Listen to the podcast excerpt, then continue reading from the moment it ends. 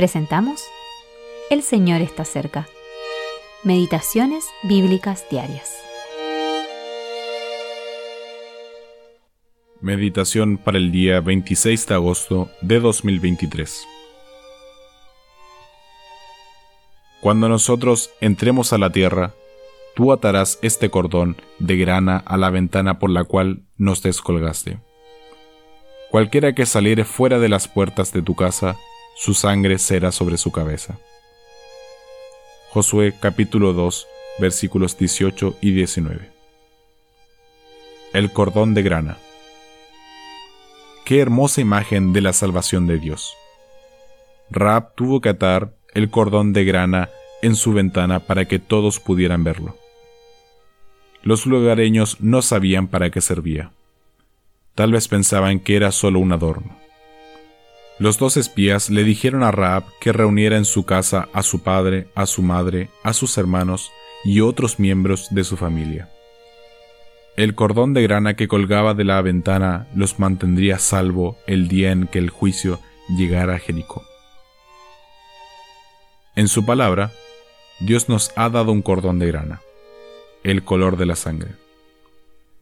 Él salva a todos los que se ponen bajo su protección, todos los que están dentro de esa casa. Todos los que están en Cristo están protegidos por su preciosa sangre. Esto es una señal segura, ya que el Padre la está mirando. Cristo murió por mí. Por eso mi alma está a salvo. En otras palabras, estos hombres le dijeron a Raab, responderemos por tu seguridad tú y toda tu casa se salvarán, porque están a salvo por el cordón de grana.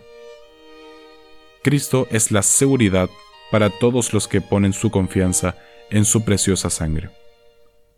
Pero si Raab o cualquiera de su familia no se ponía bajo la protección del cordón de grana, era bajo su propio riesgo.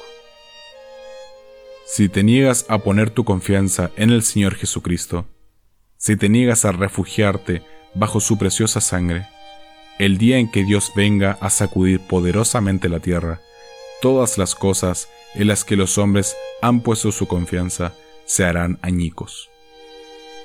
Entonces serás una pobre alma, perdida y arruinada, y tu sangre estará sobre tu propia cabeza, porque has despreciado el sacrificio ofrecido por nuestro Señor Jesucristo. H. A. es la sangre tan preciosa del buen Salvador la que quita los pecados y el temor. Francis R. Havergal